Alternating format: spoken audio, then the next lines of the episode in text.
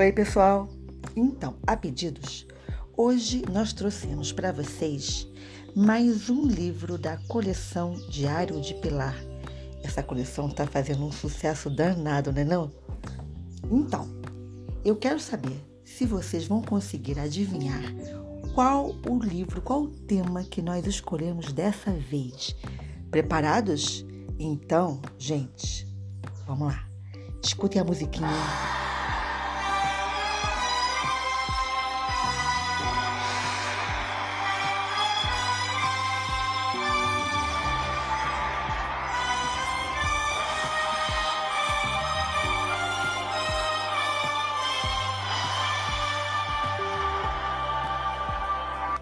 Ah, ouviram a música?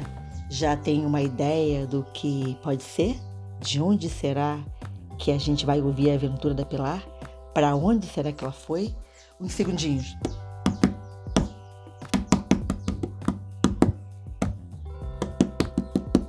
Então, tempo esgotado. Quem conseguiu adivinhar, adivinhou. Quem não adivinhou, dançou. Só na próxima agora. O livro que eu vou ler para vocês chama-se Diário de Pilar no Egito. Claro, da Flávia Lins e Silva, ilustrações Joana Pena e editora Zar. Preparados? Concentração. Vamos lá!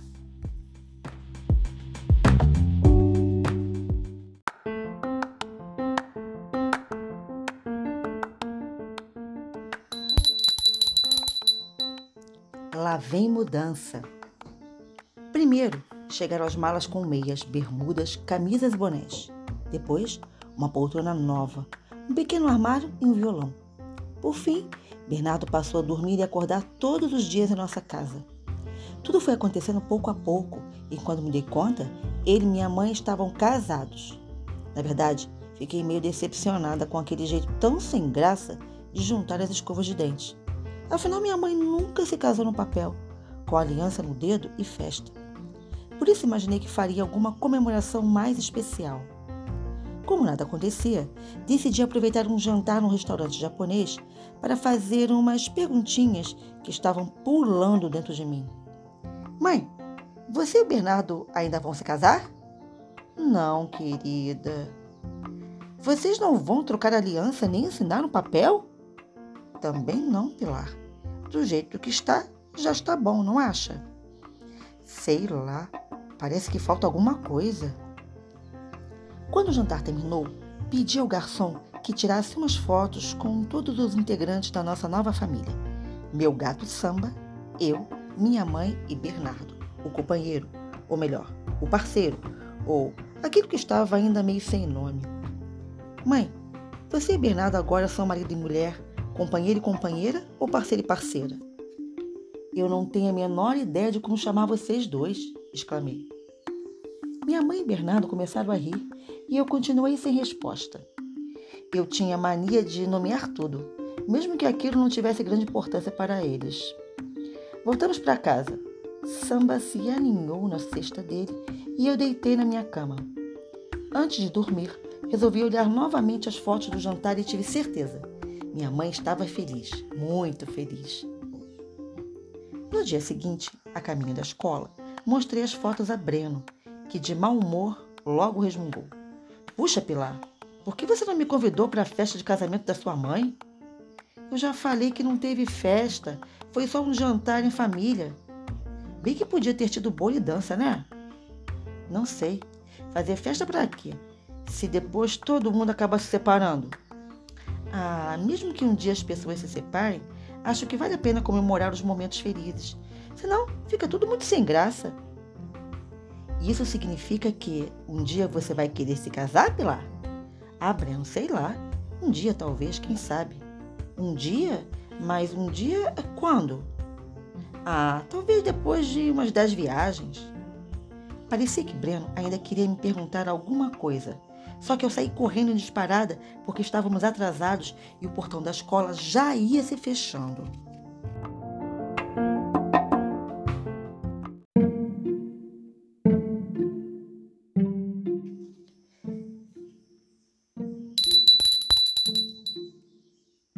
entre múmias e faraós. Mal entrei na sala de aula, notei o maior tititi. Para variar, Susana me olhava torto. Tentei não ligar e continuei caminhando por entre as mesas até meu lugar favorito, perto da janela. O zum zum zum foi crescendo e, de repente, a turma inteira começou a gritar bem alto: Mentirosa! Mentirosa! Mentirosa! Olhei para Breno buscando apoio em algum lugar, mas meu amigo parecia tão tonto e perdido quanto eu. Com o nariz mais empinado do que nunca, Susana se aproximou e perguntou a ele: Breno, é verdade que a Pilar tem uma rede mágica? Bem, na verdade, não.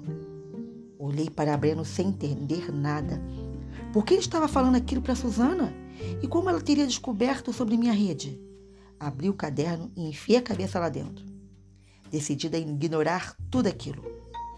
Breno, porém, achou que devia dar mais alguma explicação à turma. Vocês estão malucos? Redes mágicas não existem. Quer dizer que a Pilar inventou essa história? insistiu Susana. Acho que sim, confirmou Breno. Eu sabia que ela era a maior mentirosa, exclamou Susana, olhando para mim e depois para a turma. Surreal! Como o Breno podia ser tão covarde? Por que estava me fazendo passar por mentirosa logo com a parapetelonga da Susana? Sem conseguir conter a raiva, saí correndo porta fora, pulei o portão da escola e fugi para casa. Minha mãe e Bernardo não estavam lá. Encontrei Geralda, que arrumava a casa, e veio me consolar. Ela quis saber o que tinha acontecido, mas minha garganta estava ardendo, com tudo que estava entalado lá dentro. E não consegui dizer nada. Só depois de me fechar no meu quarto e entrar com samba em minha rede dourada, consegui desabafar. Contei tudo para o meu gato e ele soltou um rugido furioso que parecia sair da boca de um leão. Isso mesmo, Samba. O Breno é maior amigo da onça. Por que falou que minha rede não existe? Quer saber? Ele não vai mais viajar com a gente. Está decidido. Meu gato miou, concordando, e comecei a dar um bom impulso na rede, já me preparando para a próxima viagem. Quando o Breno entrou no meu quarto, sem pedir licença, falando sem parar. Pilar, você saiu correndo e. Saia já do meu quarto. Espere, aonde você vai? Aonde a rede me levar. Eu vou junto. Não, vai mesmo. Você não disse para a turma inteira que eu não tenho rede mágica? Então fique aí sem viajar. Espere, eu posso explicar. Tentei dar um impulso ainda mais forte para que a rede girasse bem rápido, impedindo o Breno de embarcar. Mas ele foi mais ágil e, de repente, já estava lá dentro girando junto comigo. Poucos segundos depois, não sabíamos mais onde era o teto, onde era o chão, se era dia ou noite. Assim que a rede finalmente parou de balançar, senti um calor insuportável. Coloquei a cabeça para fora, procurando uma janela que não achei. O lugar estava umbreu e não dava para ver nada em volta. Cadê a sua lanterna, Pilar? Não falo mais com você, Breno. Por que deixou a turma inteira me chamar de mentirosa se conhece minha rede melhor do que ninguém? Eu estava tentando proteger o seu segredo, Pilar. Não foi por mal. Então você mentiu para me proteger? Exatamente. Já pensou se eu confirmar essa história e a Suzana cismasse de viajar na sua rede? Aposto que ela daria um jeito de estragar tudo. Com certeza. Assim como estragou seu diário. Meu diário? Mal você saiu da escola, descobri como a Suzana ficou sabendo da rede mágica. Ela pegou seu diário, Pilar. Meu diário secreto? Como? Será que ela leu tudo? Deve ter lido uma boa parte. Que intrometida fuxiqueira!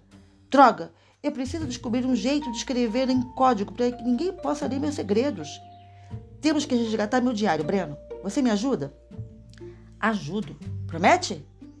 Foi nesse instante que Breno cruzou e beijou os dedos, como meu avô sempre fazia, dizendo: beijado, jurado e prometido. E rapidamente voltei a confiar nele. Por algum motivo, eu nunca consegui ficar chateada com o Breno por muito tempo.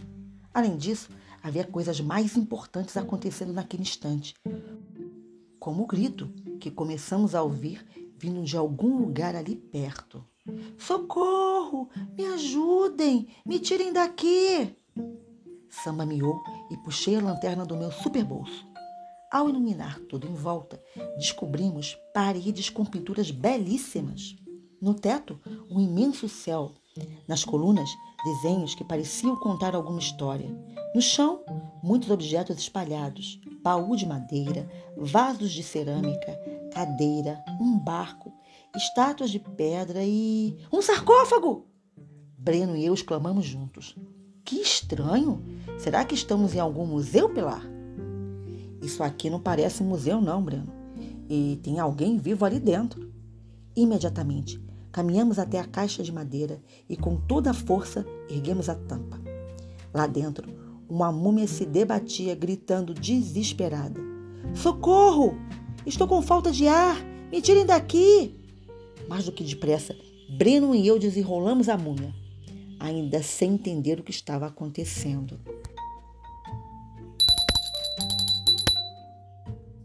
A arte da conversa. Ao desenrolarmos toda a gaze que cobria a múmia, vimos surgir um garoto de cabelos muito negros e olhos pintados. Furioso, ele gritava sem parar: Quem fez isso comigo vai pagar caro, muito caro! O que aconteceu exatamente? Perguntei, querendo entender. Tentaram me matar para roubar o meu trono, só pode. Vamos, tirem-me daqui. O que estão esperando? Abram as portas, façam o que eu estou mandando. Breno e eu nos entreolhamos sem achar graça nenhuma no tom mandão daquele garoto que tínhamos acabado de salvar. Pelo visto, ele não sabia conversar e seguia dando ordens e mais ordens. Cavem um buraco, achem uma saída, mexam-se! Nesse momento, senti meu sangue ferver e, olhando bem no fundo daqueles olhos pintados, segurei seus ombros e falei firme. Escute aqui. Nós não somos seus escravos. Se quiser sair desse lugar, vai ter que nos ajudar a achar uma saída. Entendeu? Na mesma hora, o ex-múmia me encarou com os olhos arregalados e murmurou assustado: Eu só posso estar morto. Eu estou do lado de lá. Não é isso? Para não deixar o ex-múmia muito angustiado, resolvi tentar explicar. Fique tranquilo. Estamos todos juntos do lado de cá. Ninguém passou para o tal lado de lá, pelo menos por enquanto. Mas se continuarmos muito tempo neste lugar sem portas nem janelas, as coisas podem piorar. Por isso, se quer sair daqui, é melhor nos ajudar a achar uma saída. Quem é você? Alguma deusa por acaso? Ih, Pilar, acho que você arrumou um fã. E o Breno? Para esclarecer as coisas, decidi me apresentar. E, com meu jeito impulsivo, dei dois beijinhos naquele desconhecido. Muito prazer. Meu nome é Pilar. E o seu? O garoto passou a mão no rosto, quase paralisado. Depois me perguntou: Você não sabe com que está falando? E detesto quem faz esse tipo de pergunta, disse Breno, cada vez mais implicante com o ex-múmia. Acho que acabamos de nos conhecer, certo? Falei tentando ser gentil. Tutankhamon, faraó do Alto e do Baixo Egito, e vocês deveriam fazer uma reverência para mim. Breno e eu olhamos para ele sem acreditar no que acabávamos de ouvir.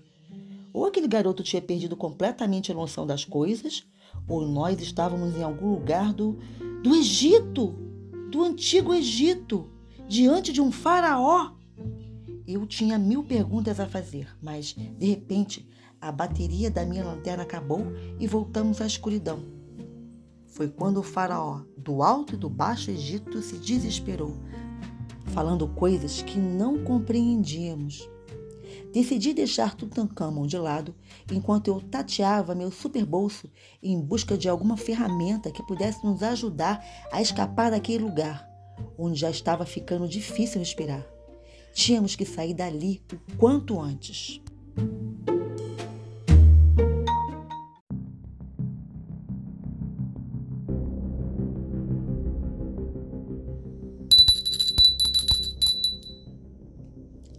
Atravessando o Vale dos Reis. Foi meu gato incansável quem primeiro conseguiu abrir uma passagem para fora daquela tumba sufocante. Depois, Breno e eu alargamos a passagem e ajudamos Tutankhamon a sair. Sobre o sol escaldante, vimos o faraó erguer as mãos para o céu e repetir um movimento estranho, falando sozinho. Obrigado, Deus Amon. Obrigado, Amon-Ra. Ainda bem que nos salvou. Quem é esse tal de Amon-Ra? Perguntei curiosa. É o Deus Sol. Nunca ouviu falar? Questionou o faraó. Nunca, respondi, olhando com cumplicidade para Breno. Empolgado, Tutankhamon começou a nos contar sobre o Deus Sol, cujo nome significa o oculto. Ele é nosso Deus maior, que deu vida a tudo que existe, e meu nome é uma homenagem a ele, Tutankhamon. Impaciente com o sol forte na cabeça, Breno me puxou no canto e resmungou que o faraó deveria agradecer a nossa ajuda, em vez de achar que tudo era obra de algum deus. Breno não deixava de ter razão. Acontece que eu agora estava preocupada com outra coisa. Como vamos fazer para sair deste lugar? O calor está insuportável. Assim nós vamos derreter. Ah, se o seu amigo é o super faraó do Alto e do Baixo Egito, certamente ele conhece este deserto como ninguém. Se bem que eu aposto dez camelos que ele está tão perdido quanto a gente, murmurou Breno com um tom um tanto irônico. Pois eu acho que ele sabe aonde ir, sim, falei. E aproximando-me de Tut, resolvi perguntar em que direção deveríamos seguir.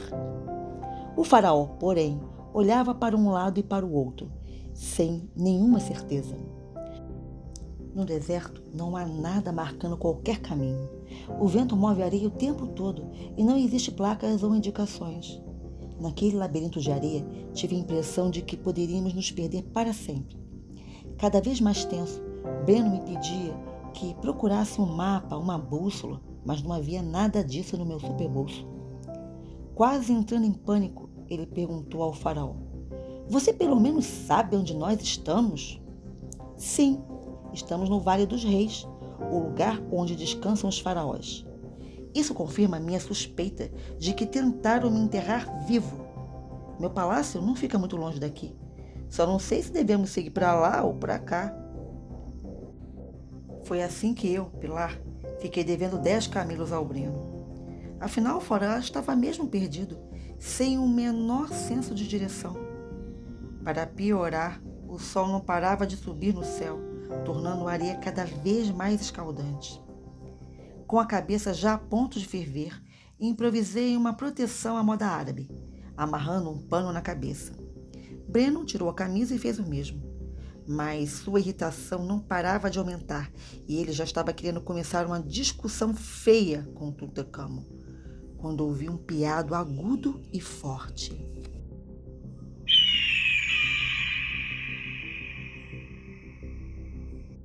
Olhei para o alto e vi uma ave imensa, de penas douradas e peito vermelho carmim, sobrevoando nossas cabeças. Que extraordinário! Nunca tinha visto nada igual. A ave girava sobre nós, aproximando-se mais e mais, sem que eu conseguisse desgrudar os olhos daquele fantástico animal de cores encantadoras. De repente, senti uma pena dourada cair sobre mim, reluzindo. Naquele momento, tive certeza. Aquela devia ser uma ave muito especial. Logo em seguida, ela veio pousar bem à nossa frente, magnífica, linda, exalando o melhor perfume do mundo. A ave era de uma elegância única e muito simpática também. Soltou um piado na minha direção e imediatamente peguei um de meus apitos para tentar conversar com ela. E não é que a conversa deu certo. Eu apitava, ela respondia. Ficamos algum tempo assim, até que ela abriu as asas e balançou a cabeça como se nos chamasse para perto. Cada vez mais maravilhada, resolvi perguntar a Tuti que ave era aquela? O faraó, que parecia olhar para ela com uma admiração e respeito, disse: Muitos ouvem falar, mas poucos conhecem a verdadeira fênix. Ela vai nos levar para onde tivermos de ir. De repente, a mais perfumada das aves soltou um novo pio e baixou a cabeça, nos convidando para montar. Encantados, subimos e nos acomodamos entre suas asas. Samba soltou um miado dengoso e se instalou confortavelmente entre as penas douradas, adorando aquela espécie de ninho. Depois, a grande ave começou a correr até decolar, leve, suave, segura.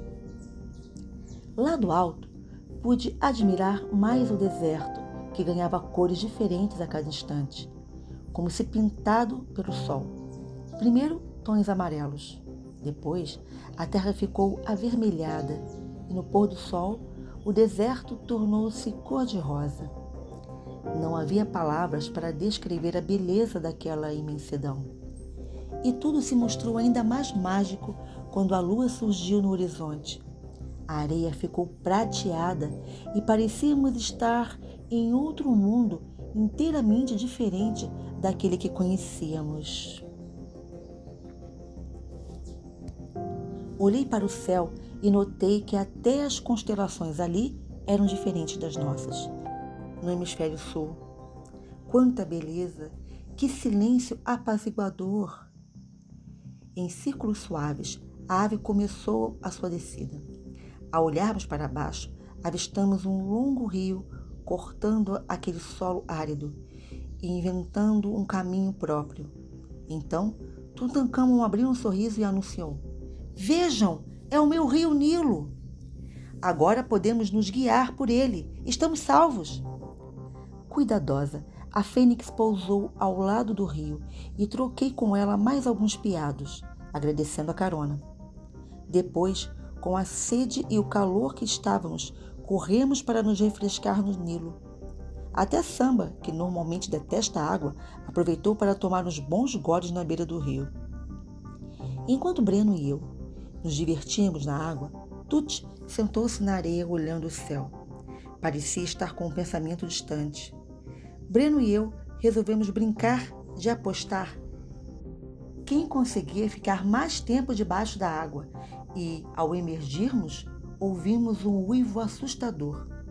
Tutankhamon também se levantou, em estado de alerta, e logo ergueu seu cetro como se fosse uma espada. Não demorou muito Três cachorros raivosos cercaram nosso amigo Faraó e arrancaram o cetro das mãos dele. Mais do que depressa, Breno e eu corremos para junto de Tuti, tentando afugentar os cães que rosnavam mostrando os dentes afiados. Apavorado, Samba enfiou-se no fundo do meu superbolso. Eles querem me matar! gritou Tuti. Mas por quê? perguntou Breno sem entender a lógica daquilo. Muito aflita, eu procurava coisas em meu super bolso que pudessem afugentar os cachorrões. Por sorte, achei uns estalinhos ali esquecidos, que logo atirei na direção dos monstros. Assustados com o barulho e as faíscas, os cachorros finalmente se afastaram. Foi então que Tutankhamon conseguiu voltar a falar e disse: Isso é coisa dos meus inimigos. Aposto que estamos sendo seguidos. Afinal, quem são seus inimigos? Eu quis saber. Suspeito que estes cachorrões pertençam a eles. Dizendo isso, Tuti sentiu uma tonteira e se sentou. Depois, pôs as mãos na cabeça, como que sentindo uma dor forte. Aproximei-me e notei que ele estava com a mão suja de sangue. Você está com a ferida atrás da cabeça, exclamei, surpresa. Agora estou me lembrando de alguma coisa. Acho que me deram uma paulada. Eu desmaiei e tentaram me enterrar vivo pelo ar. Ao se lembrar disso, o faraó baixou a cabeça e levou as mãos ao rosto, tristíssimo. Sentei a seu lado e encostei minha mão em seu ombro. Conte com a gente, Tuti. Vocês estão sendo ótimos amigos, Pilar, mas não sei como vão fazer para recuperar o meu trono. Quem terá me traído? Quem terá me substituído? O que está acontecendo afinal? Talvez ao descobrir uma coisa descobriremos a outra, falei. Tem razão. Preciso voltar a Tebas o quanto antes. Vocês vêm comigo? Imediatamente, Breno e eu nos entreolhamos e prometemos ajudar o faraó com o nosso juramento. Vamos, beijado, jurado e prometido.